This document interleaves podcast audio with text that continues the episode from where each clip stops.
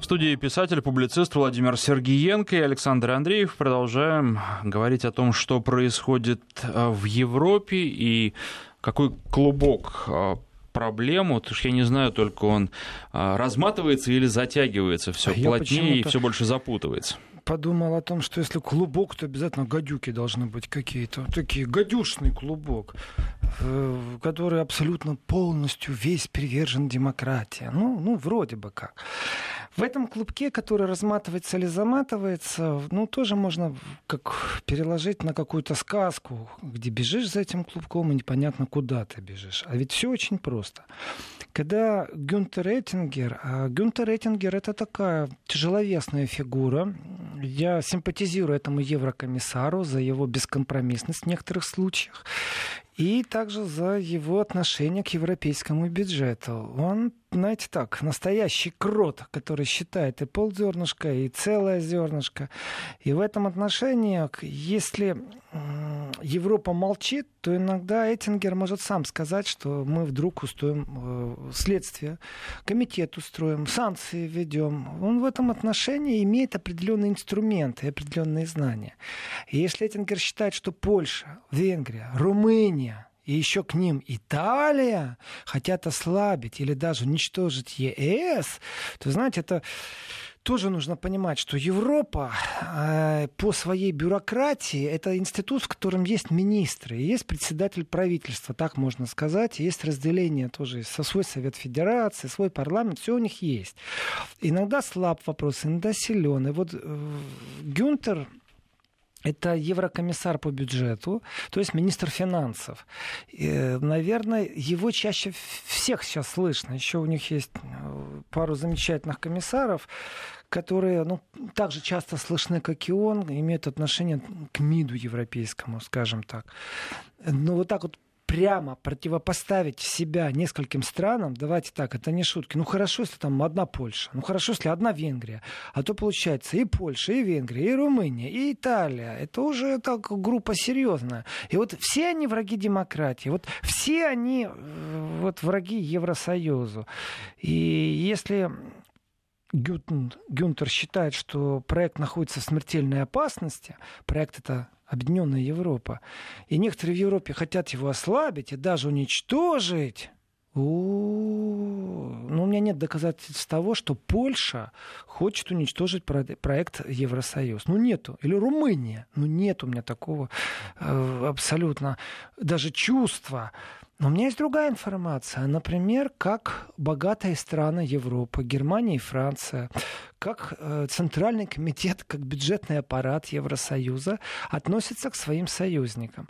Когда Италия начинает выть, скулить, плакаться, кричать, э, бить себя пяткой в грудь и говорить, мы не можем больше с мигрантами и беженцами, сделайте что-то, помогите нам, то включается такой замедленный процесс. Медленно, медленно все собираются, что-то думают, никто ничего решить не может, какие-то предложения слишком э, такие тяжелые для кошелька европейского, некоторые с точки зрения прав человека невоплотимые мысли.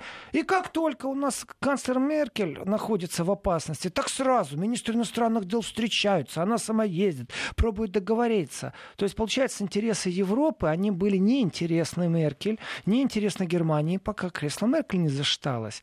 Э, между прочим, Гюнтер Эттингер, он не просто еврокомиссар, он еще однопартиец с Меркель, поэтому очень многие взгляды именно по партийной линии э, он с Меркель разделяет, это глава его партии. Тоже так, это нужно учитывать. И, конечно, внешние риски для Евросоюза, ну, в виде автократов. А и здесь хочешь не хочешь. Но с Турцией разговаривать надо. Вы можете сколько угодно Турции испортить имидж. Вы можете сколько угодно говорить о том, что в Турции незаконно находится э, под арестом несколько европейских журналистов. Но это те, у кого двойное гражданство, как правило.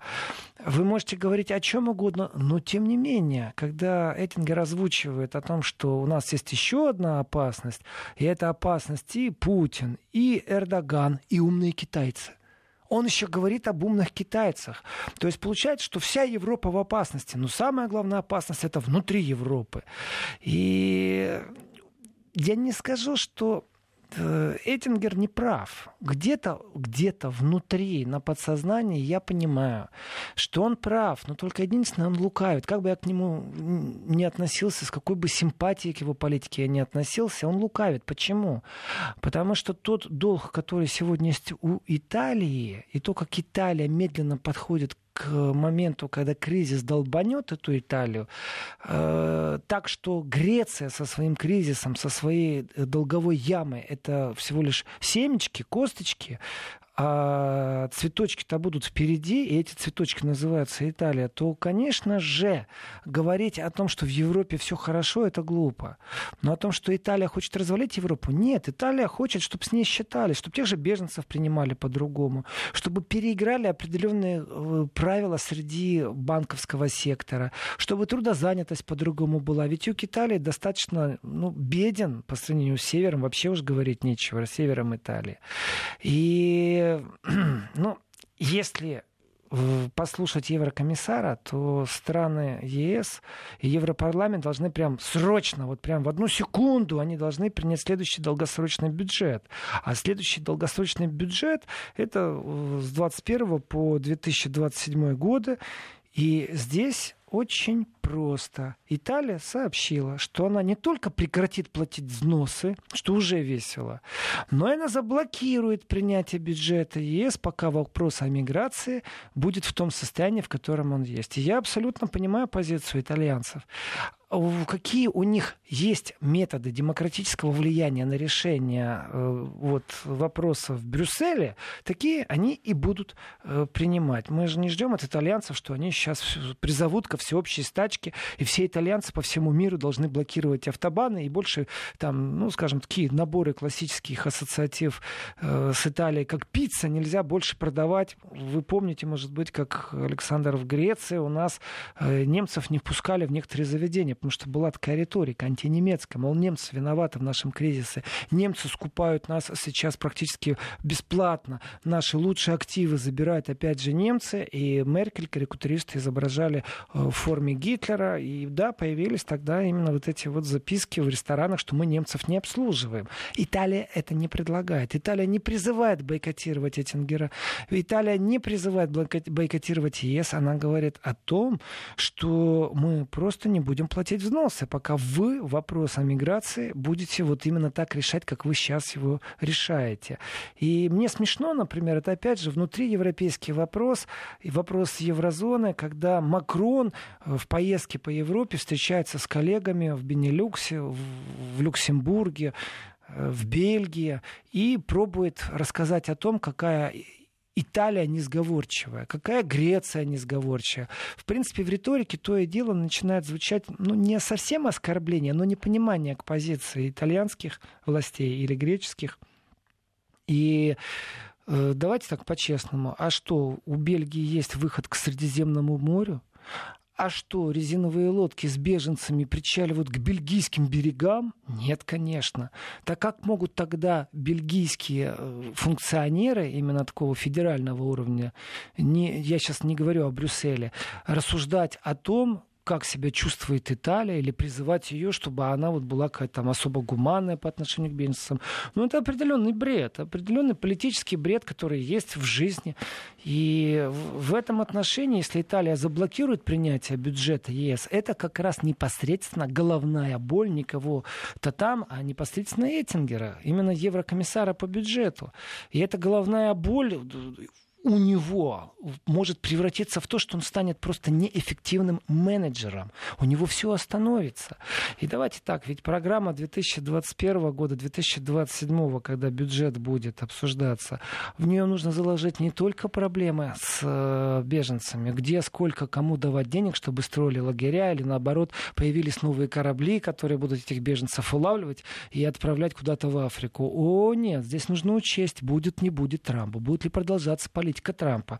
Какие фирмы будут удирать из Европы и какие фирмы, наоборот, будут в Европу мчаться на скорости. Потому что борьба между Берлином и Парижем сейчас не на шутку, всего лишь навсего за квартирование банков, которые убегают из Великобритании штаб-квартиры переносятся в Европу. Ну, правда, я сказал, из Берлина. Это как Э, столица. На самом деле Германия предлагает не Берлин в распоряжение, а Франкфурт на Майне. И Франкфурт на Майне э, очень сильно борется с Парижем. Наверное, это два финалиста, которые всяческими правдами и неправдами к себе заманивают великобританские банки или все, какие-нибудь другие банки, которые были в Великобритании. Этот же процесс мы видели в Каталонии, когда Каталония заявила, что будет выходить тут же некоторые штаб-квартиры, так раз-два и уже поменяли адрес. Здесь понятно, в Европе Европа лакомый кусок, в том числе и для банков, и чтобы не попасть под внешнеэкономическую деятельность, а остаться на внутриэкономической деятельности. Конечно, банки должны поменять свое место расположения. И Франкфурт известная точка. Париж в этом отношении не так известен в банковских кругах, поэтому правительство что Германии, что Франции вступило в определенную конкуренцию. Они пробуют льготы предоставить. Э, хотя правила вроде бы как есть одинаковые у всех, но тем не менее в этих льготах, которые они пробуют предоставить, есть определенные хитрости. И давайте правила игры немного разные во Франции и в Германии, что касается трудового законодательства. Поэтому э, вот грозить Италии штрафными санкциями, оно замечательно, оно очень красиво. Но вот точно так же грозить Орбану штрафными санкциями тоже замечательно. Вот, вот она Европа. Мы не можем услышать нашего оппонента, а мы будем грозить ему штрафными санкциями. Но если вы грозите Венгрии штрафными санкциями, то почему вы тогда удивляетесь, что в Италии в ответ вам тоже грозит определенными штрафными санкциями? Говорит, что мы просто денег не будем давать или просто заблокируем бюджет. И здесь выстраивать определенную линию обвинений, что проект Евросоюза может провалиться и что у него есть уже враги. Это вот такие достаточно сильные обвинения. Но давайте покопаемся действительно, кто кого и с какими проблемами оставил наедине. И мы будем очень удивлены, э, когда узнаем, как относились к балканскому маршруту власти Германии в первые дни мигрантского кризиса. В этот момент Меркель делала не просто ошибку на ошибке, обманывая свой народ.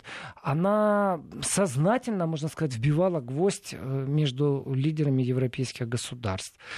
И ну, не улучшит отношения и не добавит масла в этот скрипящий механизм отношения других э, вот, глав государств или членов кабинета. Представьте себе, что министр иностранных дел Швеции э, Маргот Вальстрем в Твиттере писал, что Виктор Орбан в Венгрии и Матео Сальвини в Италии хотят создать союз против демократов и левых в Европе.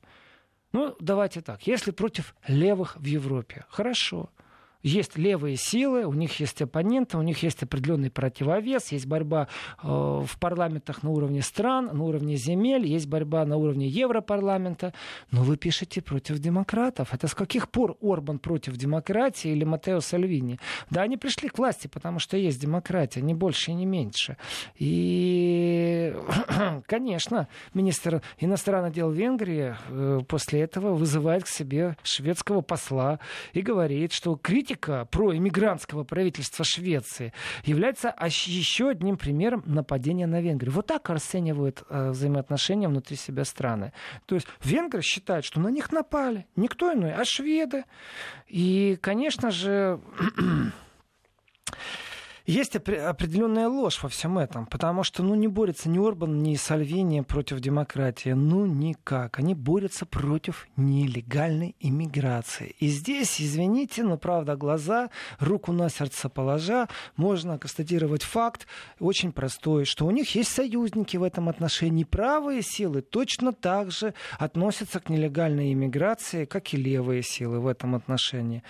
И противовес этих вот правых и левых сил, он никакого отношения как раз не имеет к угрозе демократии в Евросоюзе. Как раз это и есть демократия, когда есть правые, левые, умеренные левые легитимные, умеренные правые легитимные. Это наши симпатии.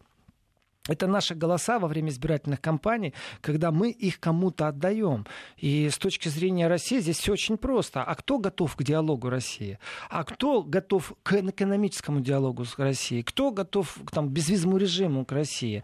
Вот с этими партнерами и надо выстраивать диалоги, потому что, ну, хоть есть какой-то смысл. Зачем выстраивать диалог с зелеными, которые категорически там просто отрицают все, если приедут в Россию, максимум с кем они встретятся, так это с маргиналами оппозиции оппозиционерами. Все. А потом они будут говорить, а зачем же вы правых поддерживаете? Зачем же вы левых поддерживаете?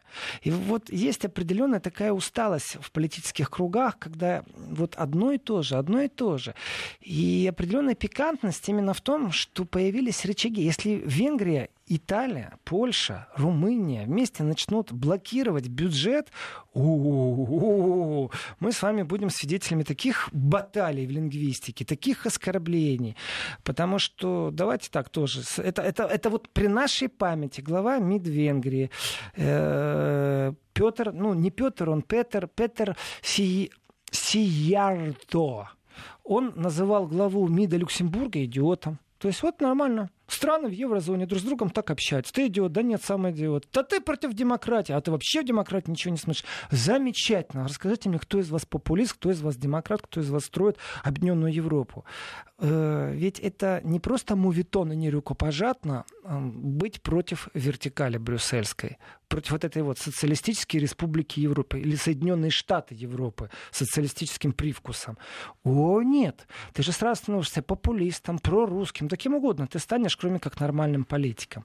И э, вот накопление вот этих вещей, конечно же, оно ну, не способствует такому э, единому порыву Евросоюза в счастливое будущее, осваивать там Марс, я не знаю, э, договориться с США, э, выстроить правильные отношения торговые с Китаем. О, нет. Этого ничего нет. Идет такой определенный разброд. И если провести границу и попробовать, знаете, как карта ге- географов, э, более коричневый, это значит более высокий уровень. Зеленый или там голубой или синий. И вот так построить карту и попробовать эти карты наложить друг на друга. Одна карта, кто готов с Россией разговаривать, кто не готов с Россией разговаривать. Кто готов с Америкой разговаривать, а кто говорит, нет, нужен суверенитет от Америки.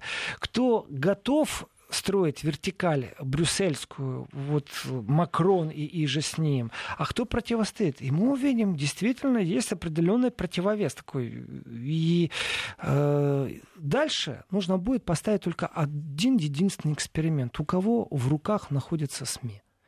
У кого больше этих СМИ, у кого вот есть административный ресурс в этих СМИ.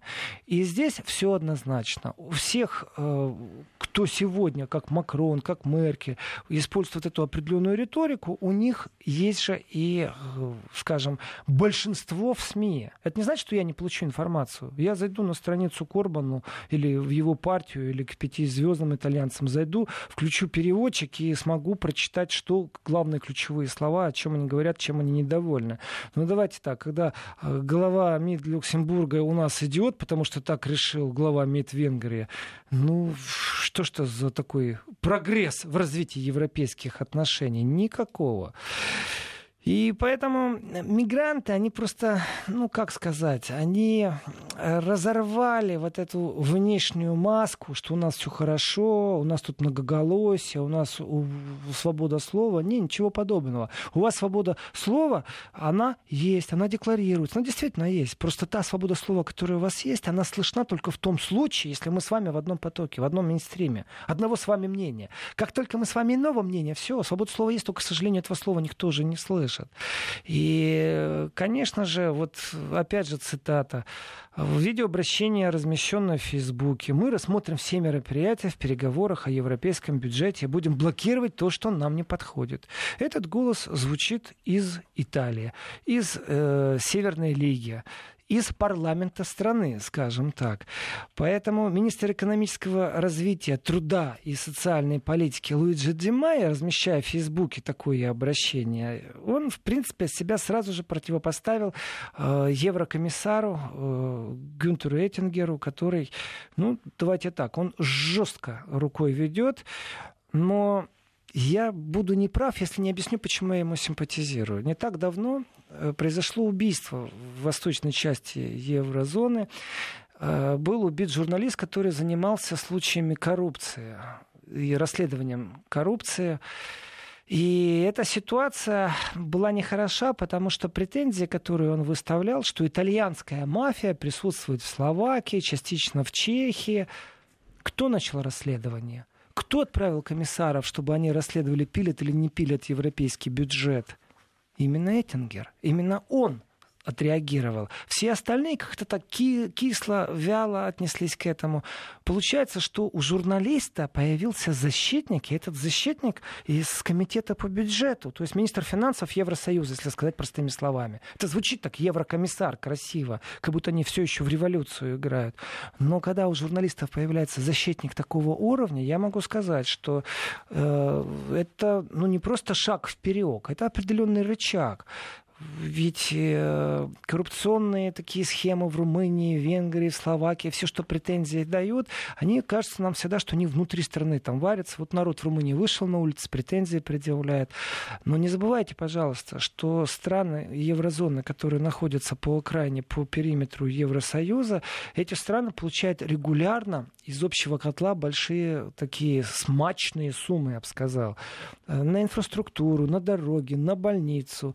И вдруг выясняется, что не дошли эти деньги, их не оприходовали. Э, кто нам может ответить, дошли, не дошли? Конечно же, в этот момент министр финансов Евросоюза начинает свое расследование, в котором видно, сколько денег было отправлено и сколько денег не дошло. Не дошло до вот этой окончательной точки. Поэтому при всей моей симпатии, тем не менее, э, можно сейчас четко говорить о том, что разлад определенно есть. Скорее всего, вот так просто бюджет Европа не примет ни в срочном порядке, ни в долгосрочном порядке. Это будут не просто колебания, это будут усиленные торги. Ну, что можно сделать, чтобы этого не произошло? Да очень просто. Поменять власть в Италии. Вопрос, что легче? Долго торговаться по-демократически? Или, например, помочь итальянским оппозиционерам, не тем, кто сейчас у власти, э, сделать так, чтобы были очередные перевыборы? Этот путь тоже технологический, не больше или меньше. Если нам кажется, что СМИ на это не влияют, то внутри Европы никто никуда не вмешивается, опять же, я вернусь к Макрону. Макрон у нас заявил, что один из кандидатов на выборах э, Демократической партии Швеции, это правая партия, нужно тоже сказать, что один из кандидатов не соответствует ценностям э, Швеции. Ну, молодец, Макрон. Но это же вмешательство во внутренние дела. И это вмешательство будет дальше. Вам не нравится присутствие популистов? вы их так называете популистами, они уже не чувствуют себя оскорбленными, когда им говорят, что они популисты. При этом, если посчитать по статистике, сколько заявлений и сколько просьб, что в Италии, что в Австрии, что в Германии исходило от так званых популистов в сторону правительства или озвучивания определенных проблем, а потом посмотреть, как правительство эти проблемы начинает перекраивать под себя, тогда у нас, ну, так получается, что правительство во многих странах популисты заявляют, потом передумали, свои заявления забрали, и получается, кто во что гораз, политический лебедь, политический рак и политическая щука. Писатель-публицист Владимир Сергиенко. Мы вернемся после выпуска новостей. 21 час 34 минуты в Москве. В студии писатель-публицист Владимир Сергиенко и Александр Андреев. Я от Венгрии далеко уходить не буду, от Италии. Все-таки это Европа, ну, ругаются они, ну, милые бронятся, только тешатся. Как оно будет дальше развиваться? Ведь Эттингер, в принципе, выставляет претензию, что Польша, Венгрия, Румыния и Италия хотят ослабить ЕС. Что такое ослабить ЕС? Это ослабить центр. Э, это диктатуру центра ослабить. Это не значит, что Венгрия вдруг хочет э, выйти из Европы. Она бы уже об этом заявила. Был бы такой венгерсит или, э, я не знаю, польсит, какой-нибудь эксит был бы. Но этих экситов нет, никто о них не заявляет. И почему-то очень болезненно брюссельские чиновники воспринимают как прям посягательство на какую-то свою, не знаю, уникальную должность в Евросоюзе, в Европарламенте, как прям, ну, как будто вот завтра Евросоюз развалится, если кто-то ему скажет или покритикует его. Это действительно проблема Евросоюза, что он не может жить с иным мнением, и что любые попытки государства стать менее э, зависимым, более автономным, или давайте применим очень правильное слово, суверенным, в хорошем смысле слова, э, вызывает какое-то такое раздражение у брюссельских чиновников. И вот это вот раздражение брюссельских чиновников, оно, если в словесной перепалке, да и ладно. А если мы действительно станем свидетелями, что Венгрию накажут, и Венгрия не сможет э, вести себя точно так же, как и Россия – В некоторых местах ее нет, голосовать невозможно. Вот накажут за что? Вот у меня простой вопрос. За что накажут Венгрию? За то, что она хочет Европу развалить? Это бред, это миф. Э, за то, что она выстраивает свою суверенную политику? Я скажу, да, это правда. Но если послушать европейских чиновников, то все, кто хоть каплю вышел из центристского вот этого смеси социальной с таким привкусом зеленой политики из этой парадигмы и отошел в национальные интересы, то Европа сразу пробует его в лице вот своих самых главных чиновников, она пробует сразу заклеймить. И здесь клейма, они же несут негативный контекст. Клеймо популиста, э, клеймо правого, это все негативные контексты. И ну, погрозит Европа Италии штрафом. Ну, раз Италия заплатит штраф, ну, два раза заплатит Италия штраф, ну, третий раз Италия скажет, а зачем нам эта Европа, которая нас э, не содержит, э, проблему нам не решила на границе с мигрантами, и еще и штрафует. И вот тогда можно будет говорить не о том, что Европу кто-то хочет развалить. Вы хотите Европу? Пожалуйста, но в этой Европе не будет нас, скажет Италия. А вот это уже большая опасность. Если говорить о Европе, в которой не будет нас, а дальше мы выставим список, кто это такие мы. Это те, кого в перспективе Европа, Брюссель по своей вертикали собирается тем или иным способом наказывать. На кого-то штраф наложат. Э, хорошо, это хорошо. То есть Италия блокирует принятие бюджета ЕС, вот вам и штраф. А, Италия возьмет примет всех иммигрантов и примет внутренний закон, по которому они могут свободно перемещаться по Италии, а также пересекать границу, но в течение 48 часов. Другими словами, они обяжут всех мигрантов, еще им предоставят возможность и откроют поток через Италию мигрантский, э, в котором будет решена проблема. Не будет на территории Италии мигрантов. И скажут, вот у нас есть общая граница с некоторыми странами, их не так много по морю, ну и по суше. Вот теперь это ваши проблемы. И что, штрафуют? Не, не штрафуют. В принципе, этот конфликт действительно легко бы лишь решился бы, если поменять власть в Италии. И по технологии достаточно просто все это сделать. Ну, кажется нам так. Нужно там по СМИ усиленно начать агитировать, потом э, порвать э, пару контрактов в мелкие клочья с крупнейшими работодателями Италии, так что профсоюзы вскипели, после чего Италия побурлит, правительство уйдет в отставку, а после этого можно поставить карманное правительство. Но я вам тогда скажу, а где же демократия? Где она в своем лучшем виде? И если бы была только одна Италия, я меня вот прям жду не дождусь, когда сейчас начнут европейские политики э, такой же нехороший разговор в отношении Австрии. Дело в том, что Австрия сейчас полгода будет у руля.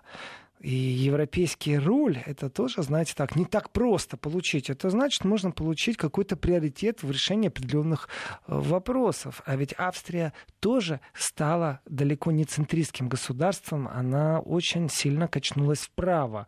Не в ультраправо, а просто вправо. Но это право, вот если так по-хорошему посмотреть, оно находится там же, где центр буквально лет 15 назад.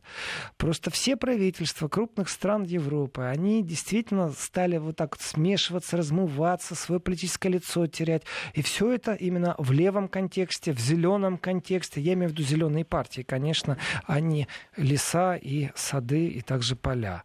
Так что Италия, которая грозит заблокировать принятие бюджета, а в ответ Еврокомиссия грозит штрафными санкциями, это разговор достаточно долгий, это не короткий разговор. И обвинение Эттингера в сторону Польши, Венгрии, Румынии и Италии, что они хотят ослабить или даже уничтожить ЕС, они ему тоже, я думаю, этого не простят. Это определенная клевета. И, конечно же, еще раз, если один министр иностранных дел внутри Европы обзывает другого идиотом, это их проблемы, не нам им учить дипломатию формате. Но в принципе, в принципе, э, веселые деньки у них будут, когда Австрия сейчас придет к своему председательствованию. И в этих веселых деньгах, в этих веселых деньках, хорошая оговорка, именно в деньгах, потому что разговор все время будет сводиться к бюджету, и именно в бюджете лежит самый главный инструмент. Уже на втором месте стоит разговор о том, что можно лишить в Совете Европы кого-то голоса то конечно же, нам кажется мелочным и даже практически незаметным очередное горькое событие на территории Германии. Есть такой небольшой город в Саксонии-Анхальте, э, город Кётен, с небольшим населением этот городок, всего лишь 28 тысяч. Но там произошло опять столкновение, опять мигранты, опять немцы, и опять определенные СМИ пробуют вести определенную риторику, опять определенная фильтрация информации, которая нам подается. И в этой фильтрации мы четко видим очередной раз попытку не раздувать огонь, не раздувать огонь национальной вражды, э, не сообщать э, достоверные факты, чтобы успокоить как-то тех, кто разгорячился появился. Клеймение, между прочим, тоже, как всегда, нам на лицо в виде там, правых, фашистов, которые присутствуют во всем этом. У нас еще время есть сейчас? Да? Да, у нас еще время есть, даже больше, чем изначально планировали, поэтому почти три минуты. Отлично, три минуты. Так вот, в Кютоне произошла, произошел опять инцидент, и в этом инциденте иммигранты э, подрались э, с местными жителями. Как пикантную подробность нам СМИ подает, что один из местных жителей подошел со своим братом, а этот местный житель, он является достаточно известным правым Понимаете? То есть это очень важно, что он известный правый.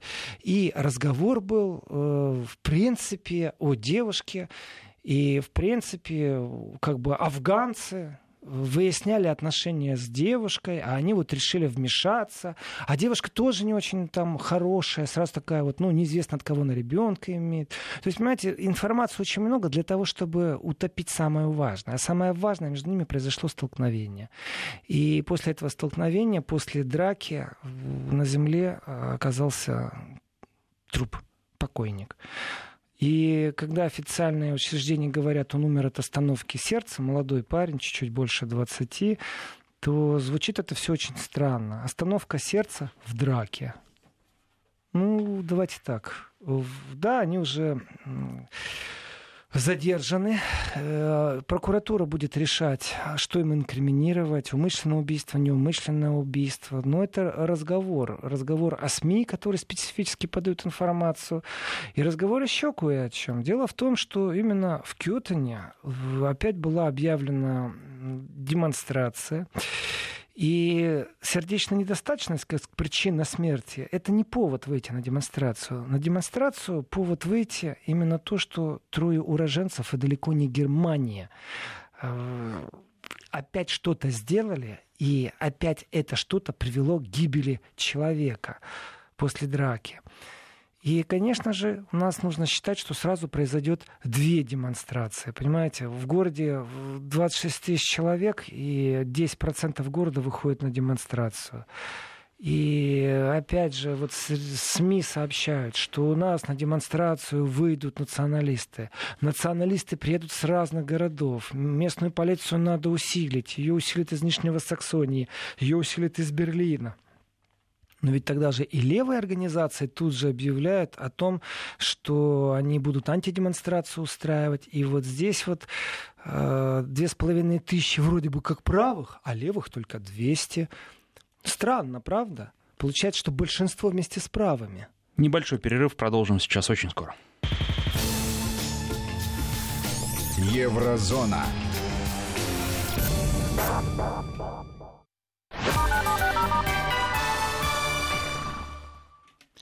Напоминаю, что в студии писатель-публицист Владимир Сергиенко о событиях, которые происходят в эти дни в Европе. У нас еще не так много времени, поэтому кроме Германии и того, что опять есть покойники, опять что выходят правые, и их намного больше, чем левых, в этом противовесии политики начинают призывать очень усиленно, давайте не дадим повториться Хемницу, то есть уже Хемниц стал нарицательным именем. Конечно, все это, ну, определенная специфика. Определенная специфика и вообще в веянии в Европе, не только в Германии. Э, мигрантский кризис, который приносит покойников каждый день, конечно, это резонирует общество, это резонирует настроение в обществе.